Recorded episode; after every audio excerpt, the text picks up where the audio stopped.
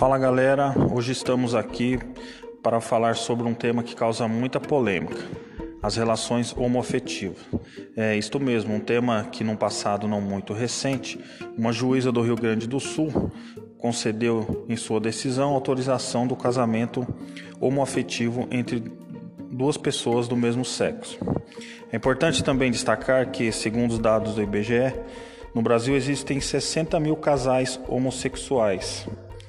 Número este considerável que pode ser muito maior ao considerar aqueles que omitem a orientação sexual, em razão do preconceito que enfrentam no dia a dia. Passar a palavra para o meu amigo Rogério, onde ele vai também expor o assunto.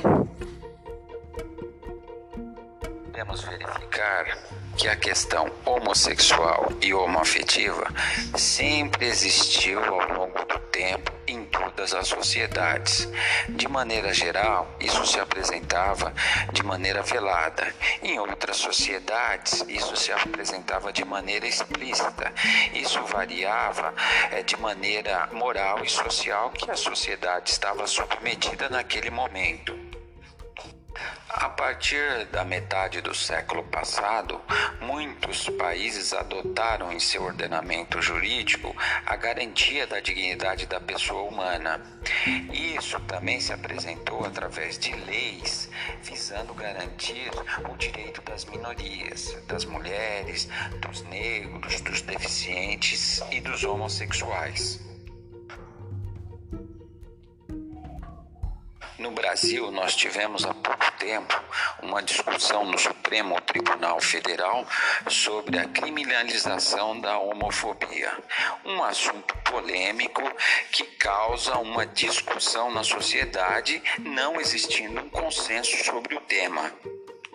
No Brasil já há regulamentação sobre a união civil de casais do mesmo sexo, ou entre aspas, casamento gay, visando garantir o direito dessas pessoas. A sociedade brasileira é uma sociedade conservadora e ainda não há consenso sobre temas polêmicos como homossexualidade, casamento gay, aborto. Há que se respeitar a opinião das minorias e também das maiorias.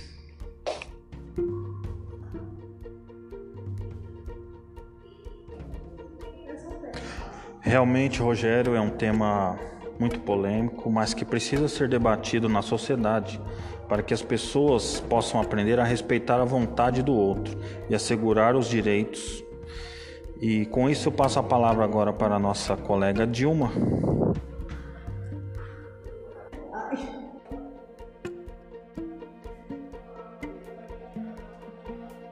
Sabemos, cabe ao sistema jurídico garantir a igualdade de direitos entre os cidadãos, sem fazer acepção de quaisquer características ou peculiaridades existentes, neste caso, sem se considerar a sexualidade.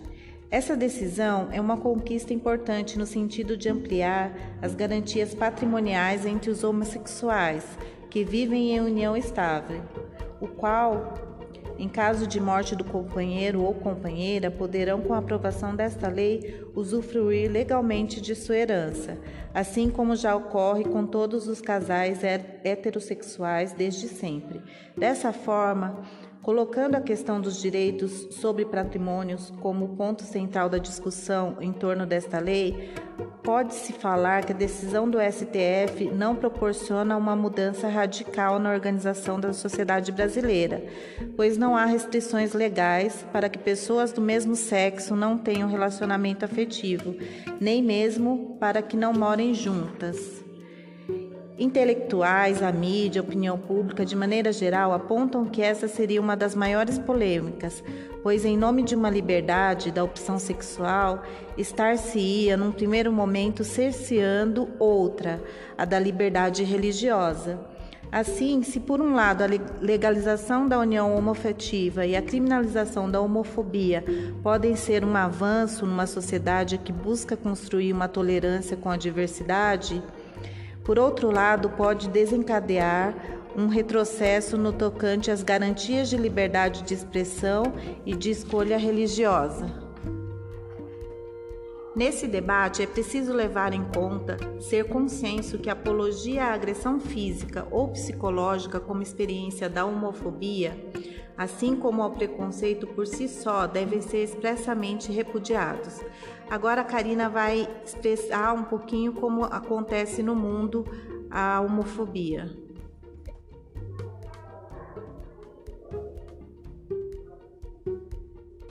Bom, falando um pouquinho sobre relação homossexual no mundo, visto que através do relatório mundial, incluindo somente membros da ONU, onde 70 países criminalizam a homossexualidade, Desses 70, 88 deles têm explícitas contra a prática.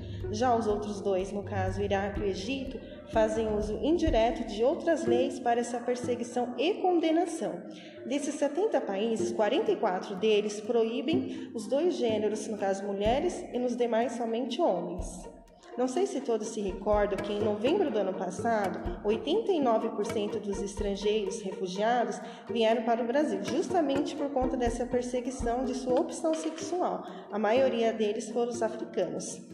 Falando agora algo bem interessante e polêmico, que mundialmente a pena varia de multas e prisão perpétua, levando até a pena de morte. Olha só que absurdo, né? Como o caso ocorreu no Irã, Arábia Saudita, Lêmen e Sudão. Em um relatório de 2017, eram 72 na lista. O caso mais polêmico, mais marcante, ocorreu na Índia, onde a Suprema Corte determinou que em setembro de 2018, uma lei do Império Britânico que previa 10 anos 10 anos de prisão era inconstitucional. Com essa mudança, reduziu a quantidade de pessoas que vivem em países que criminalizam relações homossexuais. Em 1969, 74% da população viviam em países onde a homossexualidade era crime. Agora, anos depois, 23%. E antes da mudança da Índia, era 41%. Nos últimos anos, a tendência mundial tem sido em direção à descriminalização.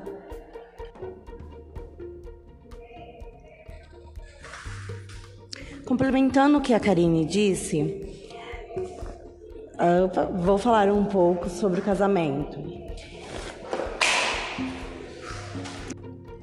O que a lei diz? A lei não estende o direito ao casamento para a comunidade LGBT, mas também não a proíbe. Segundo a Constituição Federal, contudo, não há nenhum parágrafo que inclua que exclua, desculpe, a possibilidade de um casal LGBT formalizar sua união, dando ensejo a várias jurisprudências homologadas. Sobre a adoção, a lei diz que o Estatuto da Criança e do Adolescente não cita o gênero dos cônjuges adotantes. Em nenhum momento apenas apenas diz que a adoção só pode ser concedida caso sejam casados ou mantenham uma união estável. Ou seja, não há impedimentos legais à adoção por, por casais homossexuais.